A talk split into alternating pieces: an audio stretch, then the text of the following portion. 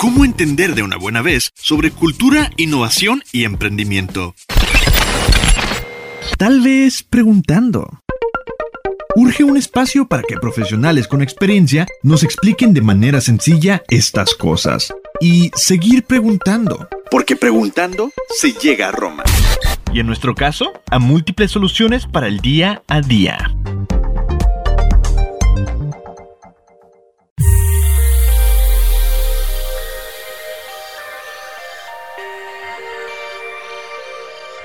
Bienvenidos y bienvenidas, como cada semana preguntándose llega a Roma. Esta semana, ya saben que luego nos clavamos un poco con todo esto que tiene que ver con el medio ambiente, eh, soluciones tecnológicas. Y esta semana quisimos unir las dos eh, con nuestra invitada, que es Paulina Zanella, que ahorita nos va a platicar un poquito de todo lo que ha hecho durante su experiencia laboral. Pero yo la conozco desde hace algunos años y hace un poco tiempo, no sé cuánto exactamente que nos cuente, empezó con un proyecto en conjunto con otro fundador, me parece que es de Noruega, que se llama Talazo, y es algo súper interesante, me parece, además de innovador, que sí es una cosa que puede cambiar al mundo, pero bueno, ya nos dirá Pau más adelante eh, de qué se trata. Mucho gusto, Pau, qué padre que estés aquí con nosotros. Muchísimas gracias por la invitación, el gusto es todo mío. Ah, Pau, pues bienvenida. Cuéntame o cuéntale a nuestro público un poquito de ti y qué es lo que has hecho durante tu experiencia laboral, porque creo que es lo que te ha llevado a lo que ahorita estás haciendo. Sí, pues eh, hola a todos, soy Paulina Zanella, eh, tengo 35 años y nací en la Ciudad de México. Y la pregunta del millón, contarles de mi vida laboral, porque la verdad es que he hecho de todo. He hecho, he trabajado para restaurantes, después fui dueña de restaurantes, fui manager de un coworking, trabajé para gobierno seis años, gobierno federal seis años, eso fue como algo que me marcó. Mi primer, primer trabajo fue en una galería de arte y antigüedades trabajé en un circo en San Diego. Mm, eso no me lo sabía. Así es. Entonces, pues ha sido como súper diverso. Siempre eh, la premisa ha sido como el impacto social. Eh, y ahí contarte un poquito más de los dos como proyectos más relevantes. Uno fue, eh, soy cofundadora y fui directora de una fundación. Nos encargamos de llevar agua potable a comunidades sin acceso a, a la misma, por medio de sistemas sustentables, o sea, captación de agua de lluvia y siempre buscando alternativas que se adaptaran a las necesidades de cada comunidad. Eh, y el segundo, pues Talazo, que más adelante les platicamos más de eso, eh, que, que, tiene este tema para conservar el mar y aprovechar los recursos marinos como de una forma sostenible. Sí, me acuerdo, me acuerdo un poquito de de lo que platicas de el agua. Y, luego hablamos más profundamente de esto porque creo que también tiene algo de interesante partir de ese tema, pero me parece que está increíble todo lo que has hecho. Antes, justamente estaba viendo, eh, voy a dar una, como una ponencia de trabajos del futuro y cuáles son las habilidades que se van a necesitar. Y una decía que era como que multi, ser multiárea, se puede decir. Y antes esto era algo que a la gente no le gustaba, a un reclutador no le importaba. Y ahorita, entre más tengas esta riqueza de varias cosas, pues más le está gustando a cierto tipo de empresas, habrá otras que siempre sean iguales. Entonces yo creo que pues tú eres un claro ejemplo, ¿no? Sí, y sabes que incluso en la formación académica, yo estudié relaciones internacionales y honestamente relaciones internacionales te da como eh, la habilidad de trabajar en todos lados o en ningún lado. Claro, sí, sí está cañón. bueno, Pau, ahorita que regresemos del corte, me encantaría que, nos hablaras justamente de cómo te has desarrollado a partir de la carrera y también ¿Por qué te ha interesado tanto esta parte del medio ambiente y, pues todo lo que tiene que ver con la sociedad? Ahorita ven.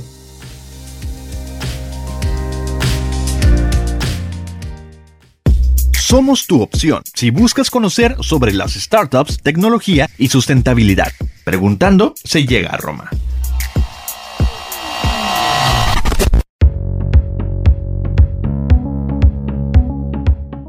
Ya estamos de vuelta con Pau y nos estaba platicando un poquito de súper breve de cuál ha sido como su experiencia laboral, pero justo nos platicaba de, un proyecto o ONG en la que estaba, en la que llevaban agua potable a comunidades y me acuerdo que en algún momento me platicaste específicamente cómo lo hacían, pero platícanos, porque creo que está súper interesante.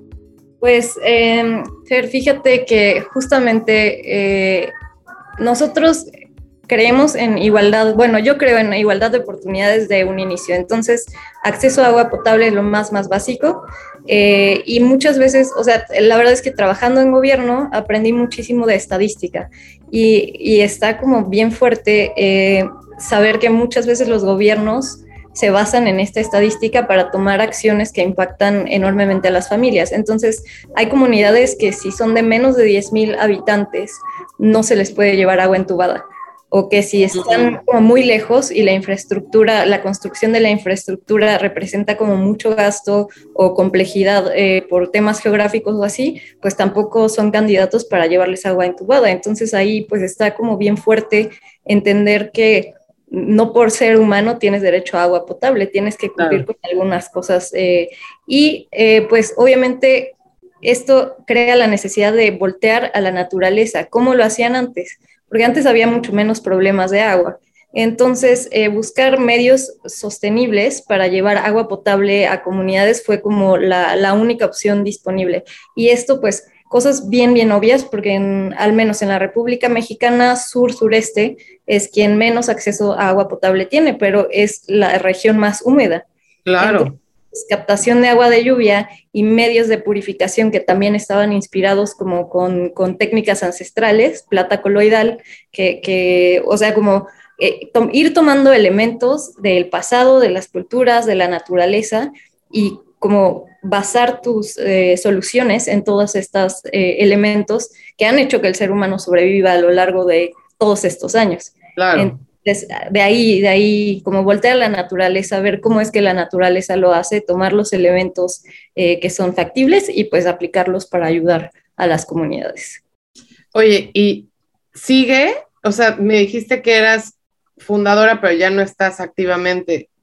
¿o ya no? la fundación sigue, sigue adelante y tienen proyectos muy bonitos. Yo ya no estoy activa porque el proyecto de Talazo pues necesita 180% de mi tiempo. Oye, pero digo, ya sé que me estoy clavando muchísimo, pero pienso que déjate las comunidades pequeñas y que tienen menos de 10 mil habitantes, o sea, eso es algo que ya inminente. Eh, ahora que ya soy norteña y, y, vivo en el desierto, o sea, es cosa de todos los días que se acabe el agua. No sé si viste Monterrey, el tamaño de ciudad, millonetas todos y nada, sin agua. Entonces, obviamente es muchas veces porque hay cortes por disque mantenimiento y así, pero ya viene, ¿no? Eh, y, sí. Y, eso que, se hace en comunidades pequeñas se puede hacer en grandes ciudades. Claro, claro. Y, sí, tristemente, eh, cuando yo empezaba con lo de la fundación, solamente Sudáfrica había llegado a día cero, o sea, no agua. Eh, y ahora pues hay muchas más ciudades, eh, hay, hay, conflictos armados que no, pues no son como muy de conocimiento público por temas de agua. Entonces, sí, el agua, el agua, pues somos agua al final. Entonces, sí hay como un recurso que es valiosísimo, es el agua y por ende también el mar. El mar, en el mar hay un montón de, de claves. digo, al final la vida en el planeta surgió del mar. Entonces hay muchos, eh, muchas claves en, como en el genoma del mar, hay muchas claves para nuevas medicinas, para purificación de agua, pero estamos como tardándonos en voltear al lugar adecuado. Mm, ¿Y por qué crees que sea? Em, digo, me parece que lo que nos presentan del mar, se puede decir comercialmente, tiene mucho que ver con la diversión, qué puedo sacar de ahí, la comida, mi pez, ¿no? Y, no tanto en, cosas biológicas eh, o, o, científicas. A mí, por primera vez en mi vida, me, parece que ya que vivo en Ensenada y, y, aquí sí hay mucha parte de ciencias marinas, hay muchos, nunca en mi vida había estado en un lugar en donde hubiera tantas personas enfocadas en las ciencias. La verdad está padrísimo. Hay oceanólogos, hay personas de otros países que se vienen a hacer eso. Y no te estoy diciendo que toda la gente lo respete más, porque evidentemente hay gente que tira basura, hay gente que... Pero al menos en, personalmente hay más conciencia. De gobierno no sé, o sea, no me voy a meter en ese tema, la verdad es que no creo, pero ¿cómo crees? O sea, por, yo veo aquí muy diferente a como lo ven en, en pues la Riviera Maya, ¿no? Sí. Es un poco más de explotación ¿Cómo lo ves? Pues fíjate, para empezar, eh, hay muchos gobiernos del mundo están como centralizados y no están en costas. Entonces, eh, out of sight, out of mind. Y claro. no ha habido esa necesidad. Pero el tema, eh, no nada más de gobiernos o empresas privadas, e incluso las universidades, el tema con el mar vamos a hacer una, una comparación como bien simple. Explorar el espacio exterior siempre nos lo han puesto como, uy, es súper interesante, misterioso, emocionante, vamos, eh, como quiero ser astronauta y así, pero jamás nos han presentado como esta misma versión. O sea, ha sido un tema de marketing eh, para que más gente esté inspirada a explorar el mar. Ahora pues es una necesidad porque nos estábamos acabando los recursos de la Tierra, eh, y entonces ya empieza como que a emerger un poquito y se empieza a poner súper interesante con plásticos hechos de algas, con, te digo, estas medicinas súper prometedoras para cáncer y para COVID, etcétera, hechas de algas. Entonces, yo creo que mucho ha sido el tema de cómo te marketean involucrarte en el estudio del mar, porque necesitamos más gente en eso, más inversión en eso, en vez de viajes turísticos al espacio. Bueno, los dos están muy cool, pero estaría muy padre que un poquito de ese recurso se destinara a ver. Digo, al final creo que solo 5% del mar está explorado. Claro. Es que yo creo que la verdad estamos totalmente sometidos a lo que Hollywood nos quiera decir que hagamos. y, por ejemplo, tú ves un, un documental del mar como Mi amigo el pulpo o como México pelágico o así, y siempre es mucho más de ciencia, rebus o sea, ahí lo meten, ¿no? No es que esté complicado el documental, sino lo hacen mucho más, eh, pues, no sé, inalcanzable se puede decir. Tenemos que ir a un corte, pero se quedó buena la plática. Ahorita regresamos y seguimos platicando de lo mismo. Preguntando se llega a Roma. Te acercamos a las y los expertos que son referente de su campo profesional en México.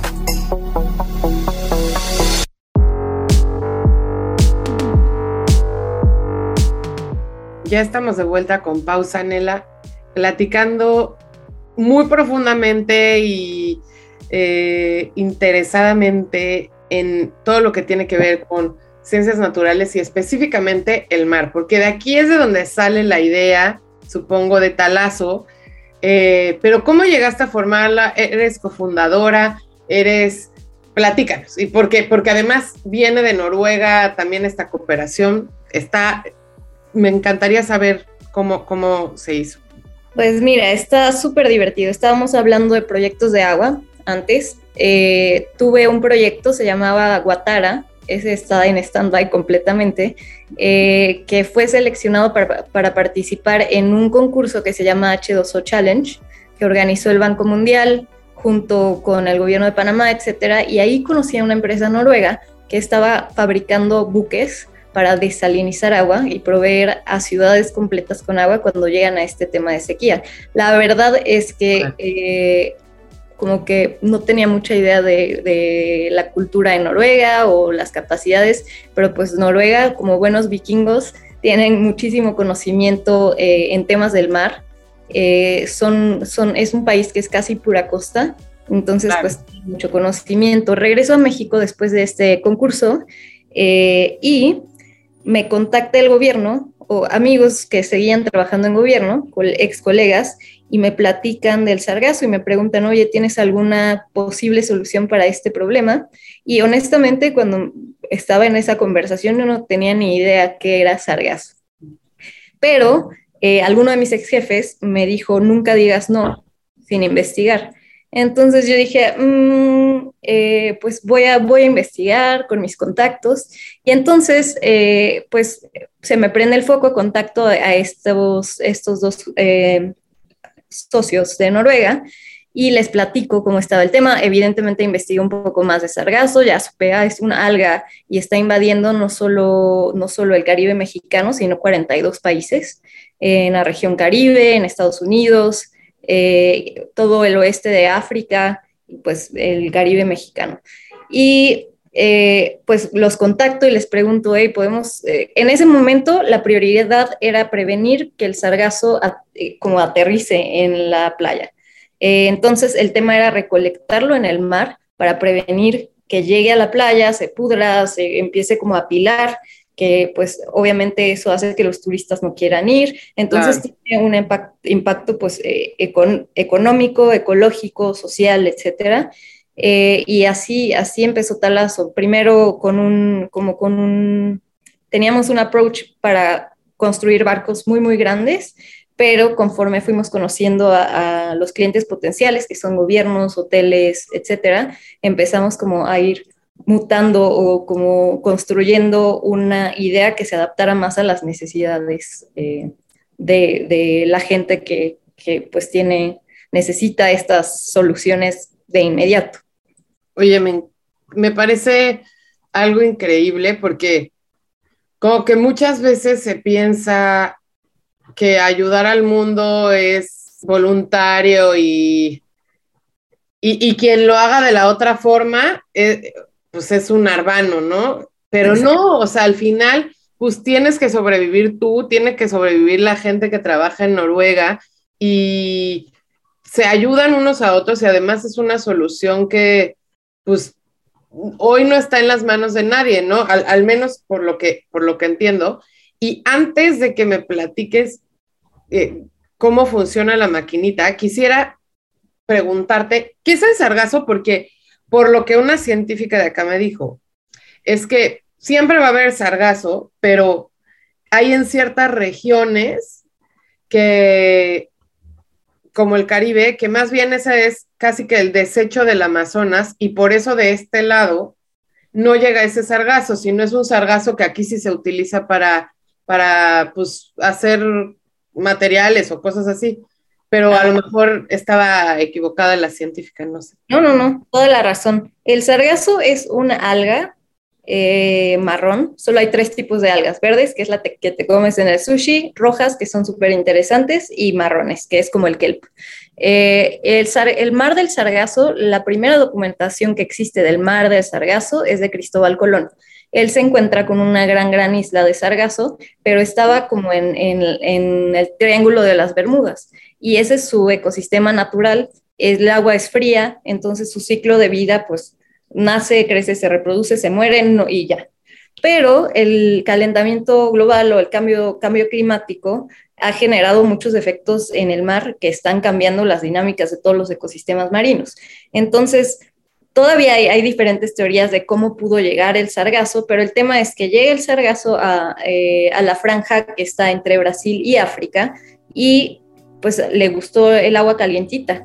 Entonces empieza a reproducir más rápido. Y no solo eso, sino que todos los contaminantes, fertilizantes, etcétera, que se desechan por el Amazonas, el Mississippi, más los minerales de eh, las cenizas que vienen del de, Sahara, empezaron a alimentarlo. Entonces es una alga que se reproduce, se duplica en menos de 14 días. Es una locura. O sea, es una planta y obviamente tiene beneficios porque las algas, eh, una de sus principales eh, funciones es absorber carbono.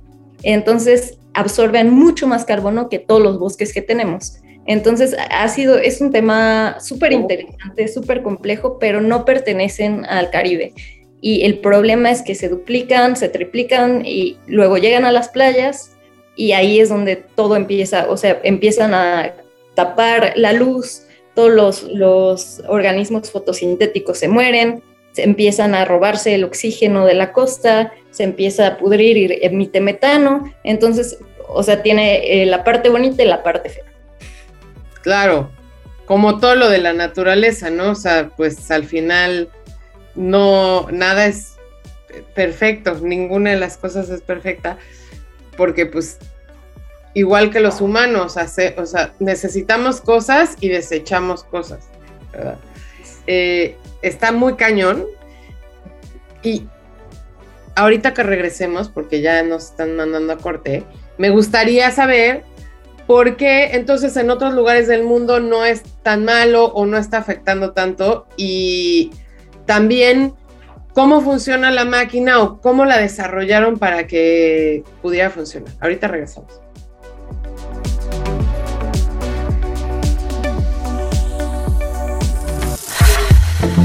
Preguntando se llega a Roma. Nuestra misión es proponer, informar, crear estrategias en conjunto y que más personas consoliden sus ideas de negocio.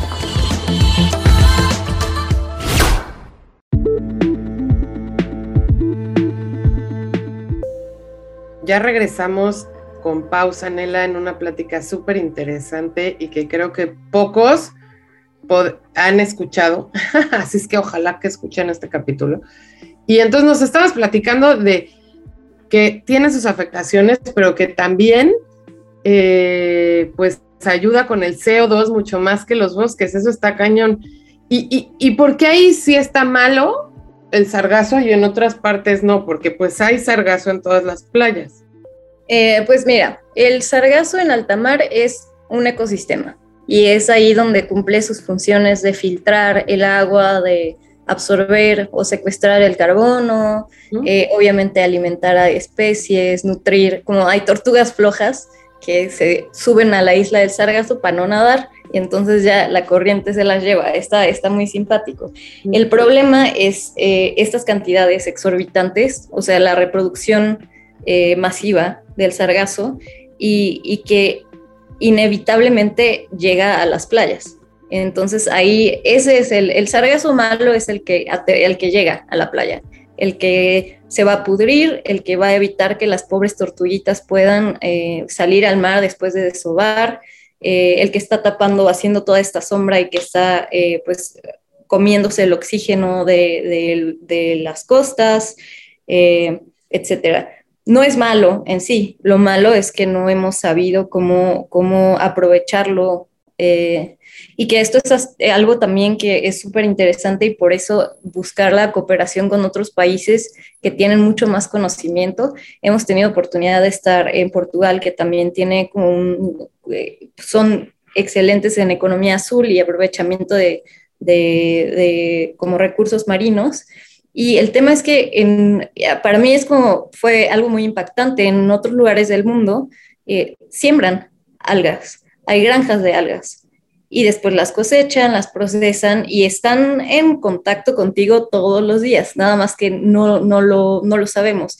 Hay un ingrediente que es súper valioso en las algas, se llama alginato, y el alginato se usa como espesador de salsas. Entonces, si tú compras una salsa, un helado, cualquier cosa comercial, tiene un poquito de algas. Mm. Muchas de las cremas para cara, para que tengan esta textura o geles, tienen alginato. Entonces, eh, pues las algas están mucho más presentes de lo que creemos y el tema ha sido que ha sido muy malo para el Caribe porque no tenemos esta cultura de, algas. Entonces, en realidad, pues la curva de aprendizaje va mucho más lento de lo que debería porque nos está llegando el recurso por toneladas y toneladas y ahí es donde hay que, hay que pues, buscar este tipo de cooperaciones y buscar alternativas para, para usarlo. Claro, ¿Y, cómo fueron desarrollando la idea de la maquinita? Porque digo, se las vamos a dejar en el post en, las redes sociales, pero es como una rumba marítima.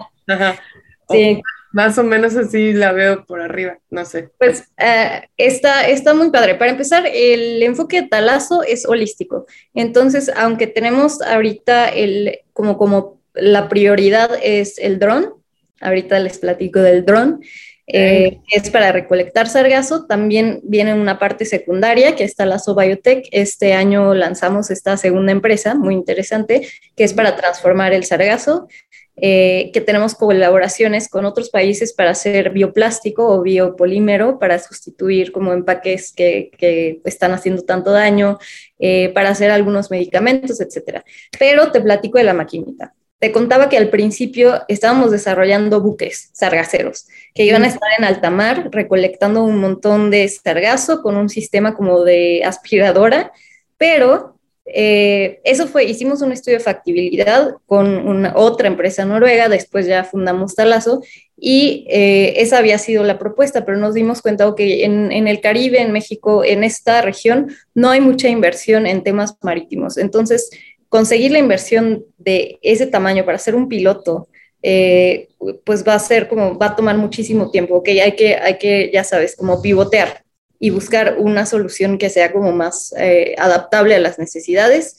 Y eh, entonces, pues hicimos más chiquita la solución. Tuve la oportunidad de estar operando con barcos sargaceros en, en Playa del Carmen por dos meses. Estaba de marinera, me iba de seis a seis y estuve viendo cómo operaban y cuáles eran los pros y los contras de estas embarcaciones.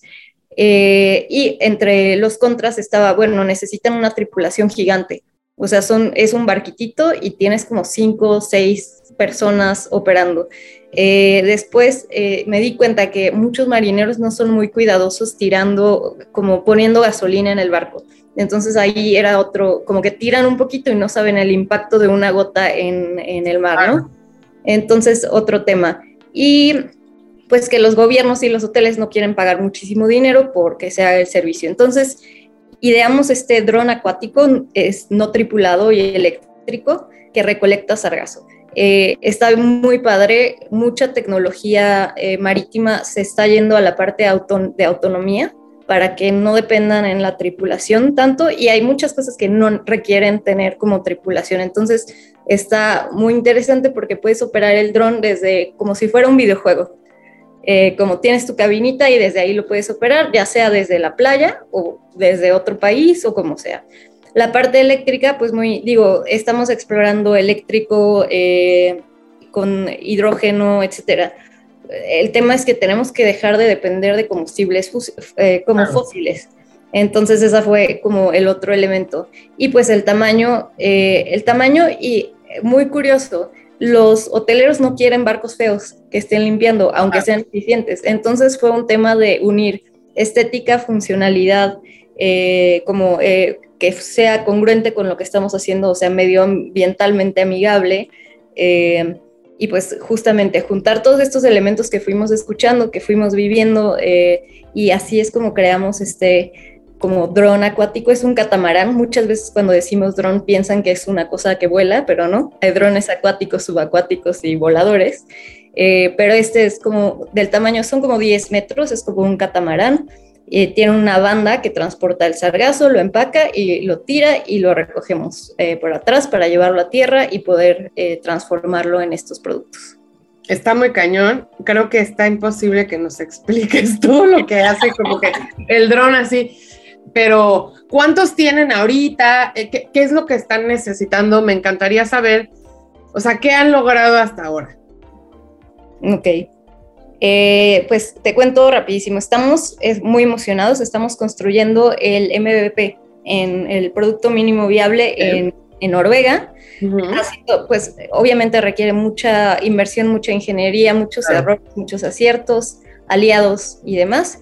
Entonces ahora estamos muy emocionados porque justamente estamos construyendo esto y tenemos una carta de intención del gobierno de Barbados para probar el dron en, sus bahías. Entonces, pues ha sido hasta eso súper, la gente es, muy chistoso porque no me creen que trabajo, porque estoy trabajando en Playa del Carmen, en Barbados, en ah. Miami.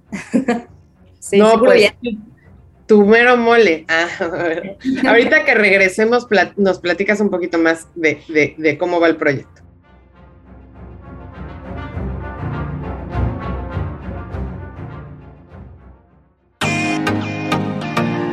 En Preguntando se llega a Roma, encuentras noticias sobre innovación y charlas sobre el quehacer de emprendedores locales y nacionales. Sigue escuchando.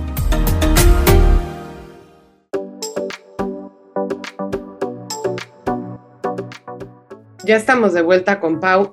y nos estaba platicando en qué fase va el proyecto y para los que no sepan qué es el producto mínimo viable, es como la versión beta de un proyecto, ya sea como este que pues es físico. Y mm, a mí me encantaría saber por qué los noruegos se, involucraron en esto si les queda tan lejos. Este, ¿cómo, los viste? ¿Crees que tiene que ver mucho por su interés en todo lo que tiene que ver con medio ambiente o que se han dado cuenta que económicamente todo lo que proviene del mar se puede traducir en pues dinero, platícame. Sí, pues mira, aquí hay dos factores o dos elementos, el personal y el, y el como cultural, ¿no? El personal, pues encontré dos socios que son súper apasionados del mar, eh, que son emprendedores seriales, entonces ya, ya saben el camino, eh, que pues al final creen en lo que estamos haciendo y creen en la importancia del mar, entonces pues se sumaron. Eh, y la parte cultural, que justamente es lo que mencionas, pues Noruega tiene una reputación importante eh, cuando se trata de cuidar el mar. Y cosas que hemos estado aprendiendo, pues el mar es el único, el gran conector, es lo que conecta a todos los países, a todos los seres humanos. Entonces, eh, ellos entienden muy bien que si hay un problema en el mar, no es un problema aislado, no es como que ah, hay un problema en, México, es su mar, es su problema. Ajá. Sino está, pues es el mar, el mar es de todos y lo que no se resuelva aquí va a llegar para allá. Entonces, y la verdad es que ha sido una experiencia bien padre porque el gobierno de Noruega nos ha apoyado con muchos recursos, eh, tanto materiales como gente, talentos, eh, súper interesantes para continuar con el desarrollo, desarrollo de este proyecto. Que si al final ellos no tienen eh, el mar Caribe y no tienen sargazo como tal, tienen experiencia con otras algas, con, eh, digo, allá es como muy común que existan estas granjas de algas, entonces ellos ya tienen recolectores de algas, normalmente son más difíciles porque hay que cortarlas del fondo del mar, eh, entonces pues ha sido, y también las embajadas, las dos, México, Noruega y Noruega en México, han, han, sido, nos han apoyado mucho ayudándonos a organizar eventos, invitar como otros actores, porque al final este problema es muy, muy grande y somos como una familia, la familia de Sargazo, en Barbados, en México, en Estados Unidos, en Noruega, y si no nos comunicamos todos y tomamos acción como conjunta, la verdad es que es un problema que se puede comer al Caribe. Sí, está cañón. Mira, la verdad es que yo, por ejemplo, voy a la playa y no tiran tanta en general como en otros lugares que he ido, pero sí veo a gente que fue, se echó su picnic y dejó las cosas ahí. Digo, ay, ¿por qué lo hacen? Es que, ¿qué les, hay basureros atrás de ellos, ya sabes. Y sí creo que tiene que ver mucho con la cultura y con el, con el poco castigo hacia cosas medioambientales, la neta, porque no creo que el sueco diga, ay, yo soy mejor persona que el mexicano, Nel, es que le van y le ponen una multota y entonces no lo hace. No es, que, no es que todos los suecos sean buenos, ¿no? Este, o los noruegos o los suizos o los que sean. Y, pero todos ellos, sobre todo pues en Europa un poquito más em, ya nórdica, se puede decir, tienen este tipo de, cosas porque saben lo que afecta el que una cosa se salga de su lugar en la naturaleza. Siento, es mi percepción. Y aquí todo el mundo da por sentado que ya tienes las playas, da igual, alguien va a venir a recoger tu basura, no importa. Pero... Sí, es, eso, con una diferencia enorme. Nosotros, eh, digo, y ahora que he estado yendo a Noruega muchas veces por, por eh, el proyecto, sí, hay, hay un tema como una integración con la naturaleza súper importante. O sea, incluso lo ves en cómo construyen las ciudades. Hay una integración, o sea, como no cortan la montaña eh, y ponen la calle. Hacen un túnel para que los venaditos puedan seguir cruzando por donde siempre han cruzado. Entonces, sí es un tema cultural y México, o sea, lo tenemos, pero eh, quizá en ciudades, en como, como que hemos olvidado en muchas ciudades, porque hay culturas como, como que tienen eh, más contacto con como culturas ancestrales, que están más conectadas todavía, entienden perfecto que no estamos, esto pasa mucho, como que nos separamos de la naturaleza, ¿no? A ver, somos parte de la naturaleza, no es el ser humano y la naturaleza, somos eh, lo mismo. Entonces, cuando tú tiras eh, algo, al rato te lo vas a comer y vas a tener plástico en tu estómago. No hay problema. No estamos salvando al mundo, nos estamos salvando a nosotros. O sea, si salvas a la naturaleza, estás salvándote a ti mismo. No es como, tampoco es como, hoy soy un héroe y voy a salvar al medio ambiente, no, es un tema, pues estoy, amo el mundo, estoy enamorada de, los seres humanos también, y esto, pues así, hay que crear este balance que hemos estado afectando tanto. Está muy cañón. ¿Y, y, cómo va a funcionar? O sea, ya tienen el producto mínimo viable y ya vieron que funciona o no sé, le van a hacer más, más em, adecuaciones o lo que sea y después de ahí ya van a empezar a venderlo o cómo va a funcionar esto?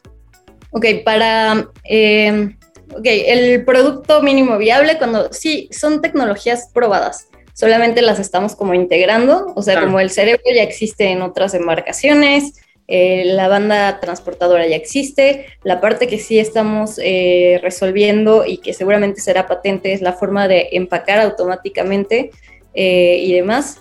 Em, y ya, pues cuando eso esté listo, hay diferentes, como trabajamos para diferentes países, eh, diferentes contextos, hay países que quieren comprar la embarcación. Hay, en México, por ejemplo, se renta el servicio de limpieza. Entonces yo tengo un contrato donde eh, tengo que encargarme de 250 metros y tiene que estar limpio de sargazo durante la temporada alta de sargazo y listo. Entonces yo estoy operando ahí, se paga como una renta. Pero lo más padre es que con este concepto de las microbiorefinerías, donde estamos transformando el sargazo en, estos ingredientes de alto valor para farmacéutica, cosmética, industria alimenticia, incluso moda, eh, que están desarrollando textiles más sostenibles con algas. Eh, el tema es que una vez instalada la fase 2 del proyecto, vamos a poder eh, sostener la operación marina con la venta de los productos de sargazo. Claro. Ahorita ya vamos a la última eh, sección del, programa. Estoy muy triste, me encantaría platicar de esto más adelante y ver cómo avanzó durante este año. Pero ahorita que regresemos, espero que nos sigas platicando tantito acerca de, de, lo que viene a futuro y pues dónde los podemos encontrar, qué más necesitan, a quién más se puede involucrar.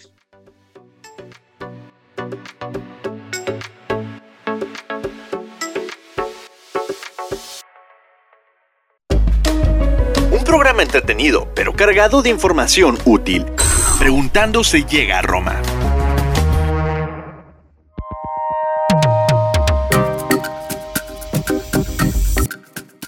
Ya llegamos a nuestra última sección del programa que ha estado demasiado interesante. no, no quiero ser eh, mala con los demás invitados, pero yo creo que es uno de los grandes proyectos que hemos tenido en este programa y me gustaría saber, entonces nos decías que va a haber posibilidad de renta o hay gobiernos o a lo mejor hay cadenas hoteleras que lo pueden comprar.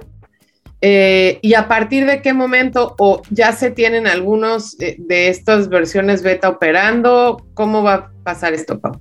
Em, de los, los, drones todavía no hay ninguno operando. Eh, de las refinerías sí, tenemos una planta piloto en Playa del Carmen entonces ya tenemos productos finales que son biofertilizante, alginato, que te digo que se usa para todo, eh, y eh, fucoidano, que es un suplemento alimenticio súper interesante que los japoneses se dice que por eso eh, se hacen tan viejos y tan saludables. Mm. Entonces, estos son tres productos de la planta piloto. Este año lanzamos el, el piloto de las dos partes en Barbados y pues con base en eso, eso es, una gran plataforma, Barbados, para tener como presencia en todo el Caribe, que muchas de las islas están afectadas, y de ahí pues para adelante. Eh, y ahorita hemos estado participando en varios eh, aceleradoras e incubadoras en todo el mundo. Ha llamado mucho la atención el, el dron. Eh, a todo el mundo le importa el mar al final. Y vamos a estar la próxima no, en 10 días en Emerge Americas en Miami. Eh, y así, estamos, estamos teniendo como invitaciones para presentar el proyecto en varios foros que son bien importantes para como fundadores latinos y para temas de Blue Tech y océano en general. Qué padre, Pau. Este, me encanta y, y la verdad es que creo que es un proyecto que requiere muchísima paciencia. Qué bueno que la tienes porque hay veces que cuando eh, existe un proyecto de este tipo, esperas que al día siguiente ya tengas el dron, ya lo puedas usar y ya venga el dinero y todo, ¿no? Y pues la verdad es que para que sea la mejor versión del producto o bueno, del dron, tiene que suceder todo esto de probarlo, eh, checar con quién, o sea, puede ser inversionista, etcétera. Pero mm, me encantaría que nos dijeras, uno, ¿qué necesitan? ¿Qué, si tú eres un inversionista, éntrale. Si tú eh, haces cosas de sargazo, háblame. ¿Qué es lo que pueden hacer con ustedes? Le, diste al clavo, ah. Estamos, levantando inversión, justamente. Eh, también por ahí, si hay un CTO, un CTO disponible, también estamos buscando. Eh, también si hacen cosas con Sargazo, bienvenidos. Eh, eh, o sea, la idea es conocer a todos para que podamos dar mejor uso del recurso que vamos a recolectar, porque vamos a tener la capacidad de recolectar 10 toneladas por hora. Entonces, habrá mucho sargazo para hacer cosas. Sí, entonces, eh, pues eh, justo, como conocer a todos los demás emprendedores que tienen algún proyecto de sargazo. Em, sí, justo eso, mi Fer. Y nos pueden encontrar, eh, me pueden encontrar a mí como Pausanela en Instagram y para la empresa www.talazoocean.com, igual en LinkedIn. Perfecto. Yo les voy a poner el nombre porque se escribe diferente de cómo se escucha Talazo.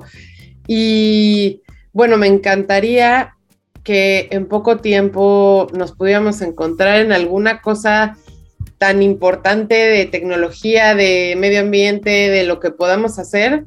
Y pues la verdad es que este tipo de proyectos sí literalmente pueden cambiar el mundo porque quitar 10 toneladas de, toneladas de sargazo no lo hace nadie ahorita y, se les está complicando mucho el turismo y todo a, todo lo, el mar Caribe y, y, pues sobre todo la Riviera Maya. Entonces la verdad es que pues puedes cambiar el mundo, Pau, qué padre. Vamos a taguear a Pau y a Talazo en todas nuestras redes sociales te agradecemos muchísimo que hayas estado con nosotros, Pau. Esperemos tenerte pronto por acá. Ahí estaré. Y muchísimas gracias por la invitación. Es súper importante que la gente conozca más yo soy creyente de que las algas juegan un papel súper importante para salvar al mundo, entonces échenle ojito a los proyectos que están saliendo de telas, plásticos, etcétera, hechos de algas, alimentos, eh, y es una gran, gran oportunidad para la región caribe de dejar de depender del turismo que no es sustentable como economía y empezar a depender de recursos marinos más ordenadamente. Muchas gracias. Gracias, nos vemos la próxima semana. Agradecemos a nuestro productor Eric como cada semana. Ah, y nos pueden escuchar cada martes a las 12 pm Tijuana y a las 2 pm Ciudad de México por Ibero TJ Radio y en todas las plataformas de streaming como Preguntándose a Roma. Bye. Ibero TJ Radio presentó Preguntando se llega a Roma. Tenemos la misión de proponer, informar y que más personas consoliden sus ideas de negocio. Síguenos en Instagram como preguntando-podcast. Ahí atenderemos tus dudas y sugerencias.